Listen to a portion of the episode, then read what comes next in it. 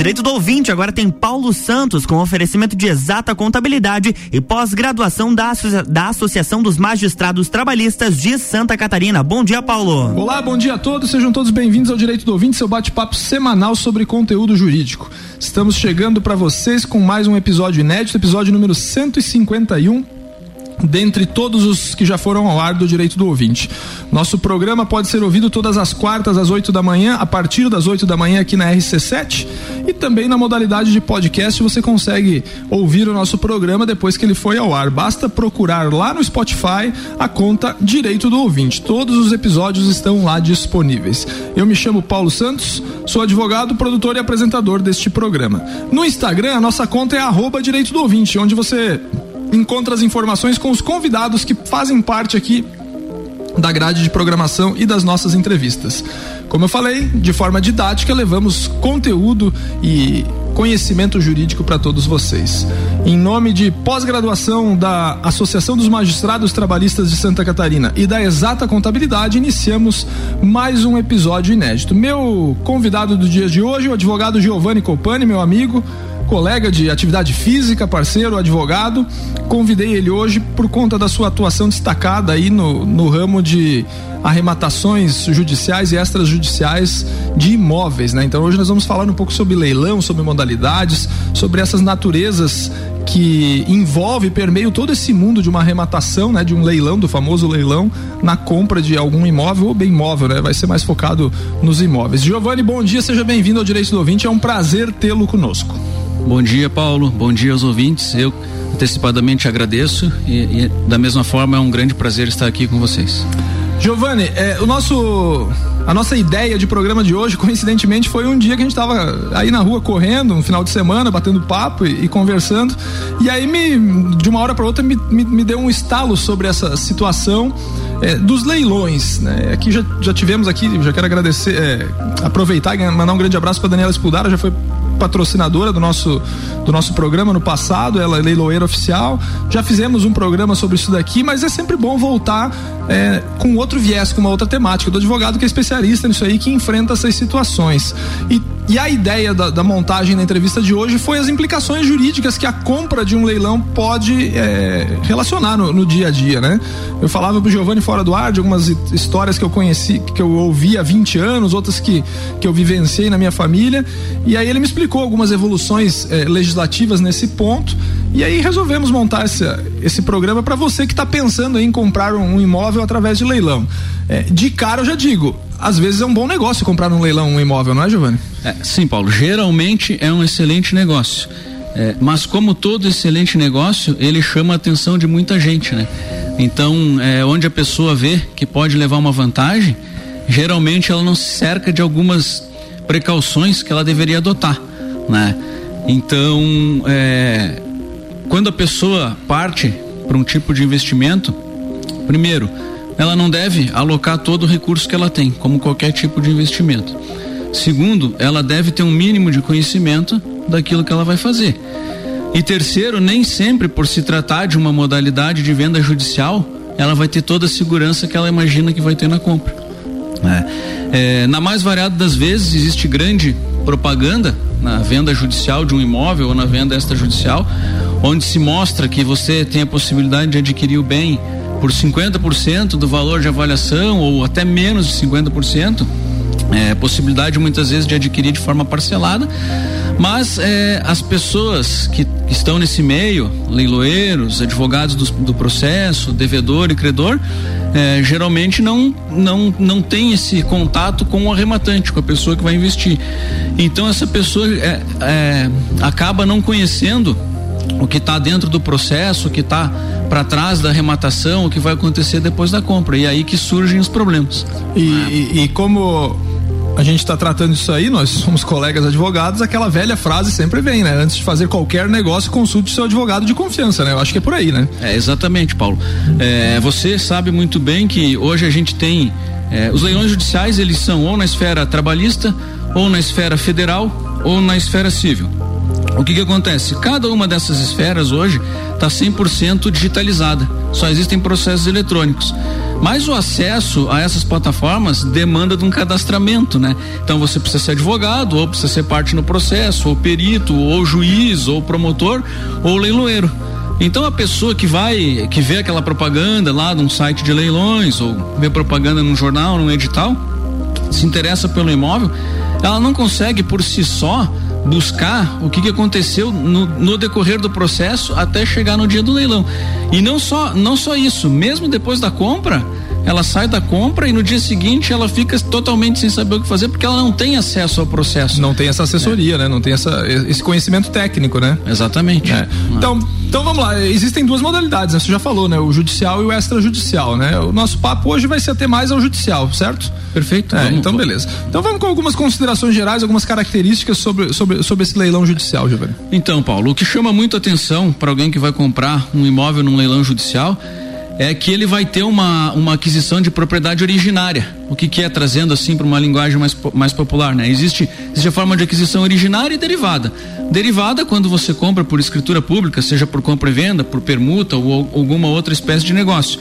Então ela tem que res, é, respeitar aquela cadeia dominal anterior e tudo que vem acontecendo, o que pode te trazer grandes riscos de eventualmente amanhã ou depois você acabar perdendo essa propriedade por algum problema anterior ao negócio que era de responsabilidade do vendedor. Já na compra do imóvel no leilão judicial, você você está adquirindo a propriedade de forma originária. Ela é limpa, ela começa dali. Então todos os problemas que ele tinha dali para trás não existem mais. Seria como uma abertura de uma nova matrícula? Como uma não, não chega a abrir uma nova matrícula. A matrícula segue a mesma, mas ela fica zerada ah, dali para trás. Porque quando Entendeu? eu tô falando de matrícula, eu tô falando lá do registro imobiliário. Sim, como se fosse a identidade Isso. do imóvel. Quem, ah. quem já teve acesso a uma matrícula imobiliária da sua casa, de onde você morou, alguma coisa, você vai ver que lá no início, normalmente a quase 100 anos iniciou aquela abertura de matrícula e dali para cima não tem nada. Seria mais ou menos isso que o Giovanni está explicando, né? Exatamente isso. O registro de imóveis no Brasil, né, tem a lei de registros públicos, então todos os imóveis ele, eles, eles obrigatoriamente têm que ter todas as suas características registradas no, no registro de imóvel. Então ele tem uma titulação que se chama matrícula. Essa matrícula muita gente confunde com escritura, isso. mas escritura é um, é, um, é um instrumento de formalização de um negócio e essa escritura vai ser registrada no registro de imóvel. Cada transação que que ocorrer. E, na, e no caso do leilão, quando você adquire no leilão, depois que, que passar todos os trâmites, você vai registrar no registro de imóveis a carta de arrematação. Você não precisa de uma escritura. Você vai com a carta de arrematação no registro de imóveis e vai fazer esse registro. Mas, é, via de regra, o que, que acontece, né? Quando o processo está chegando no final, não existe mais discussões de mérito e se trata de uma cobrança, uma execução, é, essa dívida, ela em algum momento, ela foi garantida por esse imóvel que, que vai ser leiloado. Né? Então, é, até a gente poderia, de repente, outro dia conversar do, do de, de, tudo que, que implica até o dia da arrematação, mas vamos, vamos falar sim, só da sim, arrematação, sim. porque senão não, vamos gastar todo o tempo aqui. E vai não, faltar tempo, daí que passa né? rápido, vamos lá. Então, quando, quando ocorre a arrematação, já tem um leiloeiro nomeado, o leiloeiro já é, eventualmente já se certificou de todas as precauções para que esse leilão venha ocorrer. Então o arrematante vai lá, olha bem, gosta, é, muitas vezes compra sem olhar, porque é, com a mudança do CPC de 2015 é, se preferenciou que os leilões sejam eletrônicos. Então isso te proporciona comprar bens fora da tua cidade. Sim. Você pode estar no teu escritório, você pode comprar do teu celular. Então é, é, a arrematação eletrônica tem dia e hora marcada, você dá o teu lance, você ganhou. É, a partir do momento que você foi o vitorioso no seu lance, é, o leiloeiro ele vai te entregar as guias para você fazer o depósito e vai te entregar o auto de arrematação. E aí o arrematante vai para casa, e agora paga as guias, faço o que com entrega as guias para o leiloeiro e agora o que que eu faço? Aí ele vai lá no imóvel, muitas vezes o imóvel está ocupado. Sim, tem alguém morando lá. Ele não sabe para quem recorrer, ele não sabe se é o devedor que está lá. É, ele acaba é, começando a se desiludir com aquela compra, onde ele achou que fez um investimento para ganhar dinheiro. É? Então, é, mesmo num, num, no momento em que o imóvel vai para leilão, como se trata de um processo judicial, terminado o leilão, no dia seguinte inicia-se o prazo para o devedor impetrar algum recurso. Certo. Né? Seria embargos de arrematação ou, ou outros tipos de recursos que não são do devedor. Pode mas, ser um embargo de terceiro, de alguém que, que, seja proprietário, mas não se sabe. Exa aí, né? Exatamente. Então, assim, quando, quando um bem vai a leilão, principalmente se for um bem bom, um, um bem que tenha atrativos comerciais, o que acontece? Esse devedor ele já está com vários problemas de crédito.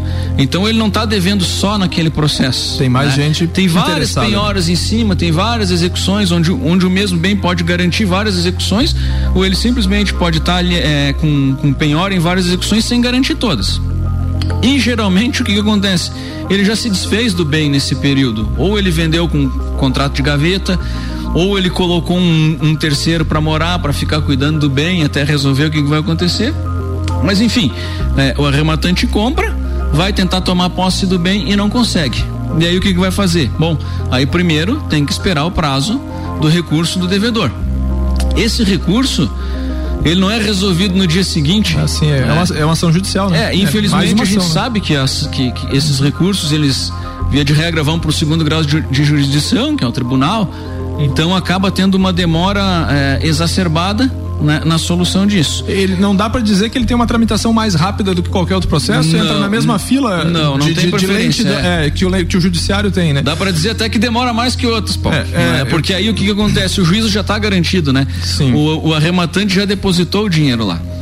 Então o que, que acontece? Esse recurso às vezes ele pode ser favorável ao devedor e pode anular, inclusive, a arrematação por, por vícios anteriores à data do leilão e o arrematante acaba sacando o, o, o seu, o seu valor de volta lá na frente, corrigido pela correção monetária, mas sem juros. Ele recebe uma correção monetária, que é da conta judicial, mas sem, sem remuneração sem de juros. Sem o velho 1% ao mês que, é. que a gente trata nas ações indenizatórias. O que, que pode acontecer em prol do arrematante? Né? Ele, se ele compra o bem e aparece em seguida da arrematação, nos dez dias posteriores à arrematação, algum ônus que não estava mencionado no edital. O que, que é ônus? Algum, algum problema. Ah, dívida de condomínio, ah, dívida com outro, com outro terceiro, um, um, uma penhora de um bem que foi a leilão em Lages, uma penhora lá na Bahia. Isso não estava mencionado no edital. Ele pode desistir em 10 dias da arrematação sem ônus para ele. Sem ônus para ele. Agora, passada a arrematação, passado o prazo da arrematação, é, depois que, que o arrematante, o leiloeiro e o juiz assinarem o auto de arrematação, ela está perfeita, acabada e irretratável. Ou seja, o arrematante não pode mais desistir. Mas pode estar tá pendente do recurso do, do devedor, do Sim. executado, do devedor. Se esse recurso for procedente, é, depois anula, anula é, tudo também. Anula tudo e o arrematante pode, inclusive, discutir perdas e danos. O problema é que na legislação é muito bonito, né? Só que ele vai discutir perdas e danos com um devedor, né? Sim, é então, com o cara que às é, vezes já não tem mais nada para satisfazer a dívida que ele, que ele vai ganhar. Então, né? na prática, acaba sendo. É, Entendido. Só, só, só, prejuízo, perda de tempo. Entendido. Estamos batendo um papo com Giovanni Colpani, estamos falando sobre as implicações jurídicas nas compras de imóveis através da modalidade de leilão público. Vamos para um rápido intervalo, não sai sai daí não, daqui a pouquinho estamos de volta. RC7841, a coluna Direito do Ouvinte tem um oferecimento de exata contabilidade, qualidade na prestação de serviços contábeis. Contatos pelo 32238880 ou exatacontadores.com.br. Pós-graduação da Associação dos Magistrados Trabalhistas de Santa Catarina. Jornal da Manhã.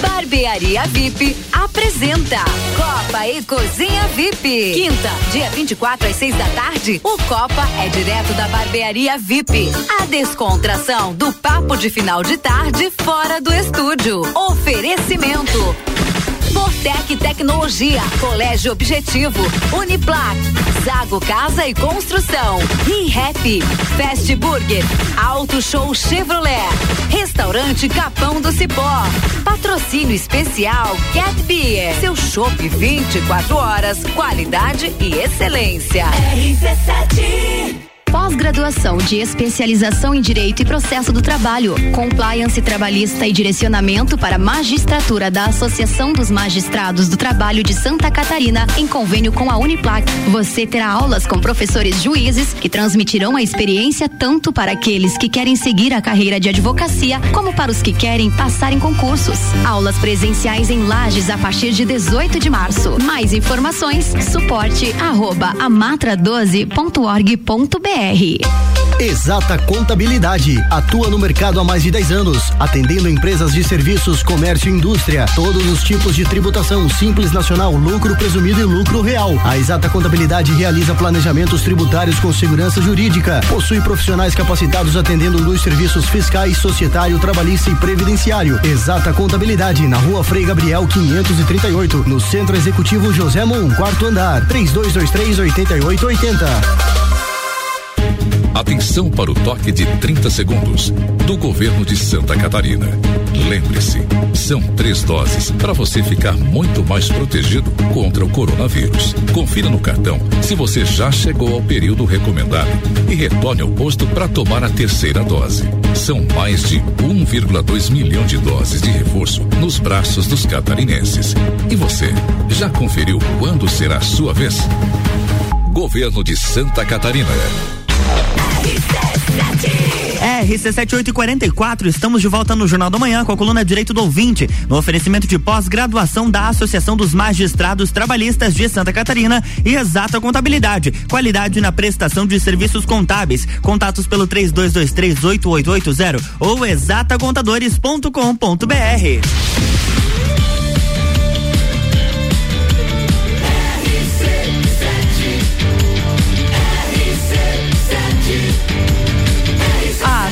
seu rádio tem 95% de aprovação. Jornal da Manhã.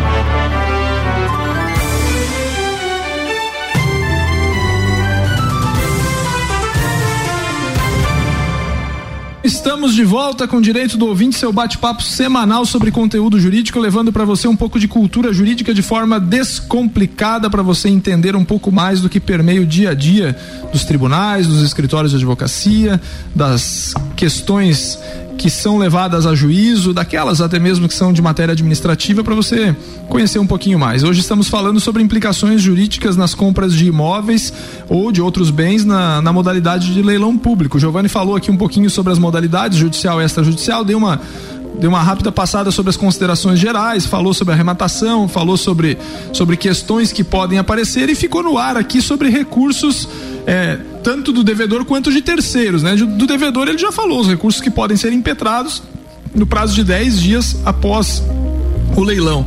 Mas faltou falar dos recursos de terceiros, né? Quem são esses terceiros aí, Giovanni? Então, Paulo, o terceiro é aquele caso mais comum. É aquele caso do. Até de. Deve ser de grande parte dos ouvintes que estão nos escutando, né? Aquele. Aquela pessoa que compra com um contrato, o famoso contrato, contrato de, de gaveta, gaveta, né? E acaba se deparando, às vezes cinco anos depois, um, um bom tempo depois. Eu, eu, vou além, Giovanni, eu vou além na tua explicação. Pode ser até aquele que comprou com a escritura pública de compra e venda, mas não registrou não a escritura. Registrou, né? Exatamente. E aí acaba um tempo depois se deparando com a venda judicial e um novo dono do imóvel em que ele investiu, em que ele mora com a família é, e assim por diante. E o que, o que, que acontece nesse caso, né? Aí o arrematante está lá faceiro, comprou, fez uma boa compra, vai lá, tem uma pessoa no imóvel o que, que ele precisa fazer? Ele vai entrar com ação de emissão de posse, mas, o, mas esse terceiro que está ali, ele vai entrar com embargo de terceiro, né? Ele vai dizer o terreno é, é meu, peraí. É, e geralmente, imóvel, ele, né? geralmente ele tem uma posse velha, então isso aí Sim. vai alongar a discussão, vai dificultar, e aí acaba é, se passando muito tempo, muito tempo, aquele valor que você investiu ali, é, acaba não compensando mais aquele ganho que você ia, iria ter. Né? Agora, é, uma forma uma forma muito é, interessante de você evitar esse tipo de situação é contratar um profissional, um colega nosso, né, Paulo, onde você vai ter acesso a todo o desenrolar do processo e vai ver se o devedor era aquele tipo de parte que qualquer despacho entra com recurso, agravo, busca protelar o feito. Se durante o processo já surgiu informação de que o bem foi vendido para terceiro, se já tem um embargo de terceiro pendente de julgamento, isso para um advogado é muito fácil de você verificar, uma verificação barata. É muito mais barato você fazer essa verificação prévia do que você comprar e fazer toda essa tramitação depois da é, compra. Eu sempre digo, a consulta jurídica sai mais barata do que propor uma ação efetivamente para tentar recuperar ou para tentar é, desfazer um negócio jurídico feito, né? Então a gente sempre fala da, da, da, assessoria jurídica, da consultoria jurídica por isso, né? É infinitamente mais barato você pagar a consulta, conversar com o advogado, ele dar uma analisada no teu processo, do que depois, como você disse, chegar lá e você, ó, arremataram esse imóvel aqui agora o cara quer me tirar de lá, o que, que eu faço, né? Por aí, né? Exatamente. Porque às vezes a arrematação aí vai ser de um valor de vulto, né, Giovanni? A gente não sabe ah, o imóvel sim, que está que tá envolvido, tem, né? tem. Inclusive aqui em Lages já tivemos arrematações de valores consideráveis, é. né? 2 milhões, 3 milhões, 5 é, então, milhões. E como você ah. diz, é muita grana investida às vezes para para ficar é, sem você ter acesso ao imóvel, né? E tudo sim, isso daí, né? Sim, sim, exatamente. Agora vamos considerar então é, passado recursos ou vamos considerar a melhor situação que o arrematante foi lá e comprou e não houve recurso nem do nem do devedor, nem de terceiro, nem nada e que também que é, a posse está liberada. Ele pode tomar posse o imóvel é dele. O imóvel é dele. Ele foi lá, tá vazio. Às vezes é um terreno, muitas vezes é um terreno baldio, então não tem essa problemática. Agora ele vai ao cartório registrar a carta de arrematação e chega lá na matrícula e se depara com uma dúzia de restrições que não tem nada a ver com esse processo que ele adquiriu bem. E quando ele adquiriu o bem, ele recebe a carta de arrematação com autorização para levantar a restrição daquele bem. Certo, né? certo. Como você mas, falou, uma matrícula quase, é, quase como matrícula originária. Mas né? dos outros processos, que pode ser de outras esferas, da onde estava tramitando aquele, por exemplo, se ele estava na vara civil, pode ser de varas do trabalho, de varas federais. Então, de cada um desses processos, tem que ser informada que houve arrematação e cada um desses processos tem que expedir um ofício para que seja levado até o titular do registro de imóveis para fazer esse levantamento. E infelizmente, é, o arrematante ele só vai ter acesso a isso com o auxílio de um advogado. É ele não vai conseguir fazer esse levantamento, nem essas baixas sem o auxílio Porque às vezes lhe falta conhecimento técnico, né? Esse é um Sim. ponto, né? Segundo, às vezes lhe falta acesso às unidades judiciárias para você conseguir encontrar o processo, né? Então, é, é, uma questão, não é querer puxar a brasa pro assado do advogado, mas é uma questão técnica mesmo. E, e é, perdoem-me a, a, expressão singela, né? Mas é igual você querer tratar uma doença sem ter contato com o médico, né? E um exame laboratorial, por exemplo, né? É, e outra situação muito comum que acaba acontecendo é que por se tratar de uma compra, também incide o ITBI, que é o Imposto de Transmissão Sim. de Bens Intervivos, que é de competência do município, aquele mesmo que seria devido é, no, no, caso de uma compra por escritura pública ou por permuta, né? Escritura pública de compra e venda ou permuta. Então o que, que acontece? É, é pacífico o entendimento de que o percentual, em Lages no caso é 2%, né? O percentual do ITBI, Balneário Camboriú é 3, Florianópolis 3,5, se não me engano. Mas é pacífico o entendimento de que esse percentual incide sobre a arrematação. O problema é que a maioria das vezes o arrematante vai no fisco municipal e eles geram uma guia baseada no valor da avaliação. Uhum. E aí não tem discussão, você acaba precisando contratar um advogado para resolver esse impasse. Porque o registro de imóveis não pode fazer o registro da, da carta de arrematação sem comprovar o pagamento do ITBI. Tem que levar a guia paga. Tem que levar a guia paga. Ô, Giovanni, você falou uma coisa que é interessante destacar, né? E reforçar. Se a aquisição por leilão foi uma unidade judiciária estadual, por exemplo, ou federal, seja lá o que for, aquelas outras pendências que existam na matrícula imobiliária devem ser baixadas. Ele, ele, ele tem direito a tudo isso daí ou ele mesmo vai precisar discutir judicialmente lá para baixar essas pendências? Não, ele tem direito, tem direito e, é, por se tratar de uma aquisição originária, todas as restrições que estavam mencionadas no edital vão ser baixadas em um momento ou no uhum. outro, né? O que, que eu, o que eu quis dizer é assim, que pode levar muito tempo, ah, entendi, né? E aí, e aí, quando você compra um imóvel, um valor mais baixo, geralmente você está fazendo um investimento para logo vender e retornar seu capital, né? Sim, sim. Então, não é saudável para o investimento que você fique esperando a tramitação processual para essas baixas que. Ou até mesmo, é, ou até já, mesmo ter despesas já, judiciais. Já né? peguei casos para fazer assessoria de, de, de, de, pessoas, de investidores que compraram com mais de dois anos, três anos. Né? É, e aí não vale a pena, né? É, ou Porque quando, imobiliza o dinheiro, né? É, às vezes também se trata de veículo ou caminhão, aí não é penhora na matrícula, mas é restrição Renajude lá no, no, no Detran e aí impede a pessoa, inclusive, de ficar usando bem Sim, enquanto não baixa é, isso. a restrição, né? às vezes, de circulação no, é. no automóvel, né? Exatamente. É, e, e, bom, e, enfim, você falou essas dificuldades né, burocráticas, a gente sempre recomenda que se contrate o advogado da sua confiança, né? E no leilão extrajudicial, aí dá para elencar diferenças básicas, porque a gente sabe, né? Muitos imóveis vão a leilões extrajudiciais decorrentes de alienações é, bancárias, né?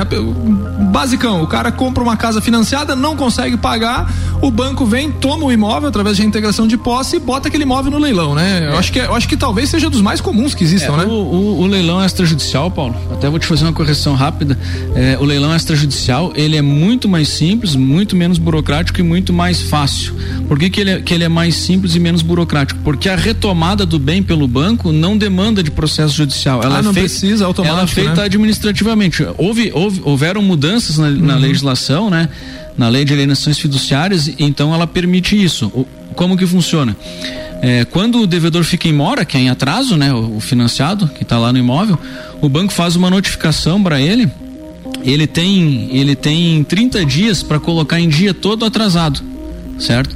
Se ele não colocar em dia, simplesmente o banco manda essa correspondência para o cartório do registro do imóvel e o cartório consolida a propriedade é, do imóvel em nome do banco. Mas isso tudo acontece com o devedor dentro do imóvel. Às vezes o devedor acha que não aconteceu nada, que ainda é dele, que ele Quando atrasou, ver, que ele é vai renegociar dele. e três, quatro meses depois o imóvel não é mais dele e ele recebe uma, uma notificação que o bem está indo a leilão. E aí ele não consegue mais retomar, porque aí o bem já está em nome do banco. Entendido, é? entendido. E, e, aí o que, o que acaba acontecendo? E vai a é? leilão com ele morando dentro, é. sem reintegração, sem nada. E, e aí assim, é, é, é, às vezes é um leilão muito injusto, porque quando, quando o banco financia o imóvel pro para quem está comprando nessa modalidade, é feito um valor de avaliação para fins de garantia. Então, no primeiro leilão, o valor de venda, obrigatoriamente, é esse valor que constou na avaliação. Então, quem tem o imóvel financiado pela Caixa ou por algum banco, pode olhar lá na matrícula, vai ver que consta lá um valor de avaliação para fins de leilão. Ah, vai ser independente do valor da dívida. Vai ser esse o valor que o bem vai a leilão.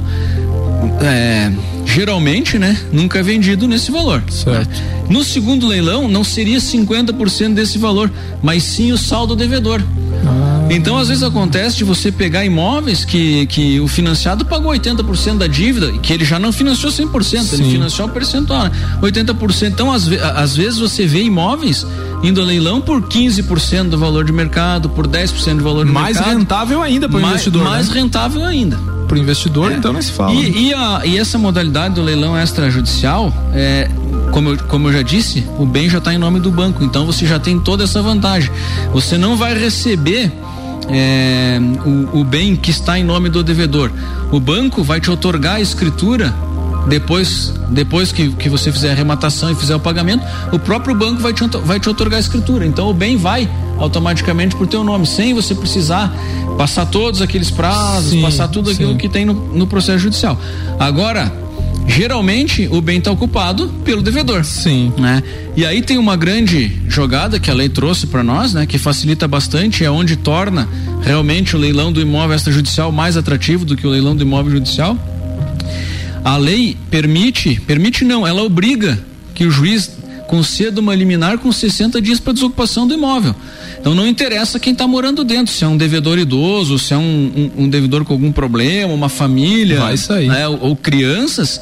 Infelizmente, a lei não faculta nada, ela, ela, ela, ela obriga o juiz a te dar liminar com 60 dias Não impede que o arrematante precise ajuizar uma ação judicial. Não, não é, é, isso é pacífico, né? Não, impe, não, não, não, não impede que ele tenha que contratar um é, advogado para poder ele vai, fazer Ele vai ter que fazer uma ação ah. judicial, mas a lei já diz que o juiz vai ter que dar essa liminar em 60 dias, né? O que é muito vantajoso, né, para o comprador, né, para o arrematante, né? Sim, sim, exatamente. É. Giovanni, faltou falar alguma coisa aí do, do que não, nós é, o que, que eu posso pensamos? Eu acho que eu podemos deixar assim para quem está nos ouvindo, né, que apesar de ter várias situações que podem é, criar algum tipo de embaraço, né, é, a compra de um imóvel ou de um veículo ou, ou de, de, materiais, né, ou, ou leilões industriais, num leilão seja judicial ou extrajudicial, é uma compra segura. Ela é uma compra segura para o arrematante, mas invariavelmente ele vai ter que fazer uso, vai ter que lançar mão da contratação de um profissional, Sim. de um advogado, para poder fazer essa, essa assessoria antes, durante e depois. É, foi ah. por isso que eu te convidei, justamente para quebrar o paradigma que todo mundo diz que comprar coisa em leilão é pepino, que vai, vai se incomodar, que tem problema, que não vai dar nada certo, vai gastar muito. Não, se você estiver bem assessorado, né? A gente sempre fala, né? Gastar antes com assessoria é mais barato do que você gastar para resolver o problema depois, né? É a prevenção, né? A prevenção é, é o melhor caminho. Então foi essa, foi essa ideia do bate-papo, foi essa ideia de te convidar para vir até aqui. Giovanni, muito obrigado por ter é, se disponibilizado a vir bater o papo com a gente. Fico sempre à disposição aqui com, com o direito do ouvinte. Você já deu até uma, uma, outra, uma outra dica de pauta aí pra gente fazer, falar desse período até chegar no leilão, né? Pra gente trocar essas ideias, bater esse, esse papo, vamos pra frente, vamos programar. Muito obrigado, seja sempre bem-vindo. Tuas considerações finais. Paulo, é, muito obrigado. Eu, da mesma forma, é, me sinto muito agradecido é, ao convite recebido, amigo e fico à disposição, hein, sempre que precisar, que a gente puder de alguma forma é, trazer esclarecimentos aí para a comunidade. A gente sabe que o teu programa tem grande abrangência e já pelo número de edições é um programa bem consolidado na região. Então a gente está aí sempre que puder, querendo, sempre que, que for possível, querendo contribuir. Valeu, muito obrigado, um bom dia a todos. Até na próxima semana com mais um episódio do Direito do Ouvinte. Em nome de pós-graduação da Associação dos Magistrados Trabalhistas de Santa Catarina e de Exata Contabilidade, encerramos o episódio número 151. Um grande abraço a todos e até na próxima semana.